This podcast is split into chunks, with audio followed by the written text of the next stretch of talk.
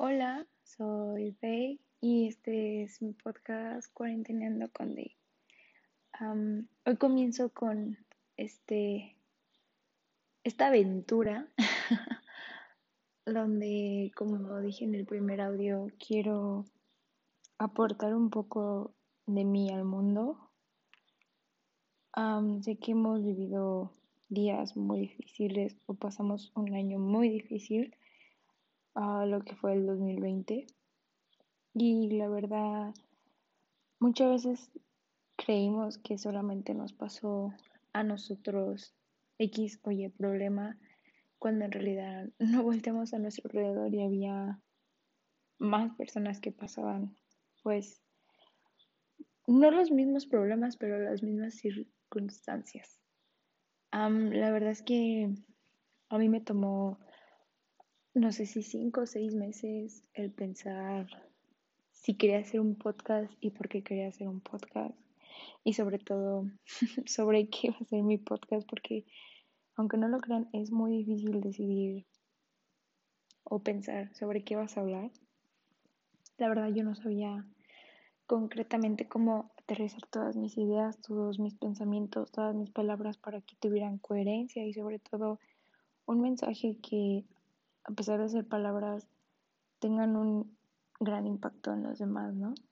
Entonces, en ese tiempo estuve leyendo, no porque me estaba preparando, sino porque como me alejé un poco de las redes sociales, en realidad tuve tiempo libre y lo invertí en mí, en crecer espiritualmente, emocionalmente, físicamente, evolucionar en ciertos aspectos que no me creía capaz que, que lo podía hacer. Y hubo unos libros que la verdad pude rescatar ciertas partes importantes que para mí son más que textos, más que párrafos, son palabras que pasamos por alto y y no les prestamos atención. Uno de los libros que, que puede que sea muy cliché y que lo leímos en la primaria es El Principito. Lo volví a leer, así es, pero creo que ahora fue con todavía un poco más de detenimiento, un poco más de entendimiento sobre lo que nos intenta decir, ¿no? Y la verdad es que te llevas una gran sorpresa cada vez que pones atención a las cosas. No nada más digo que poner atención a leer, sino poner atención a, nuestro alrededor. Y lo que yo tengo planeado hacer es que con cada libro que leí, adaptarlo a cada una de las circunstancias que yo viví, porque cada uno de esos libros que leí yo hacía un tipo ensayo, tipo blog, donde describía o intentaba expresar con mis pensamientos, con mis palabras, lo que cada párrafo o algunos párrafos de los libros decían, porque muchos párrafos están hechos como en historias, en una plática o simplemente datos curiosos que probablemente no conocíamos. Y los leí esos libros justo cuando estaba pasando por ciertos momentos difíciles. Y pues hoy voy a comenzar. Em, comenzaremos con el libro del principito. Mm, ciertas cosas yo rescaté. Puede que para ustedes algunas cosas son familiares o son nuevas y la verdad espero generar un, buenos resultados y poderles dejar algo en mí, en ustedes. ok. para empezar, yo cuando comencé a leer el libro del principito, en la primaria los dibujos me llamaban mucho la atención. Para mí era muy impresionante cómo la gente es capaz de dibujar y recrear lo que nuestra mente pues está imaginando, ¿no? O creando en nuestro mm, cerebro, se podría decir. Y al principio del libro había una, un tipo de texto que decía que las personas mayores le aconsejaron abandonar lo que era el dibujo, porque él había dibujado una serpiente, una boa, que se estaba comiendo un elefante. Bueno, se comió un elefante. Y cuando él lo dibujó, él lo veía y decía, es una serpiente que se comió un elefante. Pero él dijo, se lo va a mostrar a las personas adultas, a gente que no sean niños, y veamos qué piensan. Todo el mundo le dijo que era un sombrero, que era otra cosa distinta a lo que él había dibujado, un sombrero más que nada. Y le dijeron que el dibujo no era lo de él, o sea, que el mejor olvidara eso y simplemente se enfocara en otras cosas como geografía, historia, economía, gramática, etc, etc, etc. Y es como dice el, autor que a los seis años se alejó de lo que es el área de, de ser artista, de ser un, un pintor. O sea, yo me puse a pensar que muchas veces crecemos con sueños, con anhelos, ya sea porque son habilidades o dones de nacimiento o porque las hemos ido desarrollando por gusto. Y a veces estas mismas habilidades pues no son aprobadas por la sociedad, porque siempre nos hacen esta pregunta de ¿de qué vas a vivir? ¿O con eso es suficiente para que vivas? O sea, su mente es tan cerrada, y no digo de los adultos, digo en general. O sea, a veces lo primero que preguntas es eso. Cuando alguien se va a dedicar a algo y le preguntas, ¿y de qué vas a vivir? Cuando creo yo que lo primero que nos debería de, de importar o al menos preguntar es si eso te hará feliz, porque es muy fácil hablar de dónde estás parado hacia el otro lado. Pero ¿qué pasa cuando nos ponemos en los zapatos de esa persona? No, ponemos, no nos ponemos a pensar qué es lo que está viviendo y por qué lo está viviendo, ¿no? tenemos ciertas virtudes, ciertas,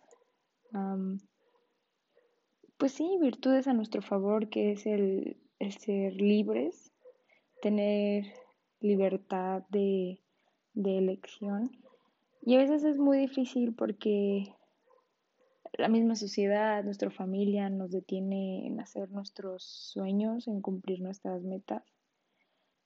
Y no debería de ser así. Tal vez nos dejamos llevar mucho por lo que dicen los demás, por lo que piensan los demás y a veces ni siquiera estamos cumpliendo nuestras expectativas, queremos cumplir las de los demás y eso, a mi parecer, no está bien porque nosotros somos los que debemos de tomar las mismas decisiones de nuestra vida, porque nosotros somos los dueños de las riendas de nuestra vida y aprender que siempre van a haber victorias y todavía aún más derrotas, pero las derrotas no significan que sean malas después de todo. Las derrotas significan que lo intentaste y aprendiste una manera de cómo no volver a hacer eso como el que creó el foco. Él descubrió 99 formas de cómo no hacer un foco, pero descubrió una de cómo hacerlo. Y a lo que voy con esta parte del libro es que las personas a tu alrededor te van a decir muchos consejos y muchas opiniones, pero al final del día quien toma la decisión somos nosotros y el dejarnos influenciar por los demás creo que es la peor decisión que podemos hacer siempre y cuando sea en contra de lo que nosotros queremos. Porque a veces las mismas redes sociales, el mismo entorno donde vivimos, el mismo grupo social, se puede decir, nos afecta. Y es ahí donde te tienes que preguntar, ¿esto me hace feliz o esto en verdad es para mí? Porque las cosas aburridas, la verdad, son cosas ah, rutinarias. Son cosas que la sociedad lo va viendo como algo que tienes que ir haciendo siempre. Y no debería, debería de ser así. O sea, todos somos, somos genuinamente únicos, somos personas con esa gran virtud de ser distintos a los demás. Yo creo que Por eso cada quien es distinto y cada quien es bueno en todo lo que hace y no debes de compararte con los demás, no porque a él le vaya bien dibujando quiere decir que a ti te va a ir bien dibujando, o no porque a él le vaya bien siendo médico le, te va a ir bien a ti siendo médico. Ok, una, una historia mía es que en mi familia mi hermano estudia medicina y yo cuando estaba en la prepa lo veía y decía, yo también quiero estudiar medicina, quiero ayudar a la gente, quiero estar ahí para ellos. Ok, tomé mi, prep, mi bachillerato enfocada al área médica, entré a la universidad de medicina, estuve dos meses, tres meses más o menos, fueron los meses más difíciles de mi vida, porque soy una persona que no le gusta memorizar, soy una persona que no le gusta estar todo el día estudiando. Claro, sé que medicina no es una carrera que se enfoca a eso, o sea que no siempre va a ser así porque todos estudiamos de maneras distintas. Para mí me gusta leer, pero no hasta el punto de memorizar, porque pues si memorizo siento que no aprendo. Y hay gente que sí, entonces yo ahí descubrí que mis aptitudes y mis habilidades no eran enfocadas al área médica. Actualmente estoy por terminar mi carrera de negocios y la verdad estoy muy feliz porque de alguna u otra manera puedo ayudar a los demás siempre y cuando yo tenga ese sueño. O sea, no porque haya tenido que cambiar de carrera significa que tengo que desviar mi sueño o mi meta. No porque tú no seas bueno en una cosa tengas que cambiar tus, tus sueños, tus metas. Simplemente que tienes que buscar otra, otra alternativa, otra, otro punto de vista. No seamos como cuando los caballos les ponen unas cositas al lado de sus ojos y que simplemente ven al frente. Claro, cuando tú tienes que hacer algo, enfócate en eso. Pero recuerda que también hay muchas más alternativas y muchas más opciones al hacer las cosas. No te cierres, porque cuando te cierras, te abrumas y si te abrumas, te estresas y si te estresas, sientes que se acabó el día. Y no se trata de eso. Se trata de siempre tener una vista de 360 grados y poder aprovechar cada una de las oportunidades que, tenemos. Yo lo que quiero decirte es que en la vida te van a dar mil consejos y mil opiniones. Simplemente es tu decisión si las tomas o simplemente das las gracias porque se preocupan por ti pero al final del día eres tú quien toma las decisiones. Simplemente recuerda mirar a la derecha, mirar a la izquierda, mirar arriba, mirar abajo, pero sobre todo hacer todo aquello que te guste a ti, que te complazca a ti primeramente. Que tú estés bien, tanto físico como emocional, como espiritualmente bien. Porque si tú no estás bien, si, tú, si no estás en una armonía, todo se va a salir de control y no vas a tener un orden y vas a sentir que el mundo está sobre ti y que se acabó todo. Respira.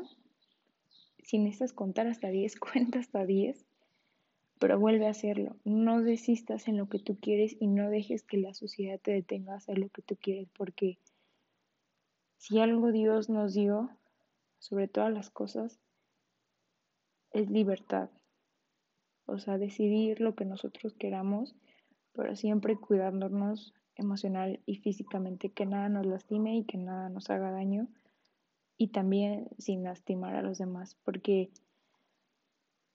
no puedes hacer algo que a ti te hace bien, pero así, aún así lastimas a alguien. No, tiene que haber un equilibrio para que todo pues esté bien y todos estemos bien. Te agradezco que estés escuchando esto. Espero poder haber sido de ayuda si estás atravesando alguna duda, alguna preocupación, alguna decisión. Y no me refiero solamente en decisiones de estudio o decisiones de, de qué quiero ser de grande o qué, qué va a ser de mi vida, sino también decisiones con tu familia, con tu pareja, con tus amigos. Decidir si lo que está alrededor de ti te hace bien y si es lo que a ti te hace feliz. De nuevo, gracias por estar aquí. Espero te encuentres bien. Te mando un enorme abrazo y cuídate mucho. Nos vemos en el siguiente podcast. Adiós.